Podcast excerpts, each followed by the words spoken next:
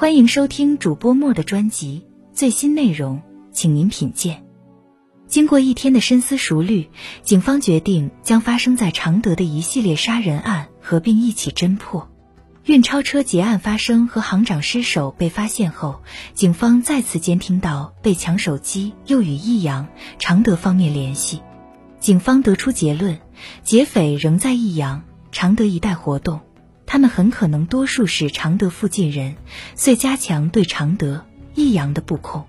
电信部门按警方要求，继续将被抢手机开通。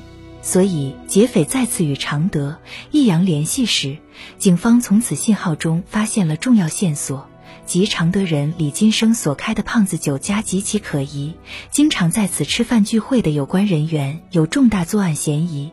警方展开了全面侦查，并基本锁定了主要嫌疑对象。事实上，在此之前，早已有群众举报。说胖子酒家经常有黑社会性质的人物聚餐，说不定与杀人抢劫案有关。警方已将胖子酒家纳入监控对象。经过多方调查，警方确认九一劫案发生前，劫匪曾在此聚会。为了将劫匪一网打尽，前线指挥中心指示常德、益阳两市对盯上的嫌犯秘密监控，统一时间实施抓捕。九月三日，警方设在常德的指挥部接待了一名女性举报人，她是常德城区大酒店的服务员。她说，血案发生前有四人曾住在该酒店，并在酒店打了很多电话。警方立刻将案发前后六天该酒店电话记录调出，进行刑侦排查，确认该客房开房人为赵正红，益阳人，具有重大作案嫌疑。他的身份是益阳市某按摩中心的保安，益阳警方迅速做出反应。经侦查，得知赵正红还在益阳，且案发前后几日没人见过他，他有作案时间。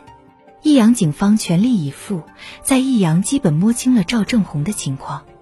为了查实赵正红的落脚点，警方神不知鬼不觉地秘密逮捕一名与赵正红交往密切的男子。经过突审。此人供出了赵正红在益阳的驻地。为了引蛇出洞，警方监视赵正红，力图将劫匪一网打尽，没有马上拘捕他。九月四日，警方接到益阳市某娱乐城报案，有两个年轻人试图闹事。警方经各种推断，觉得两个男人可能是常德劫案的嫌犯。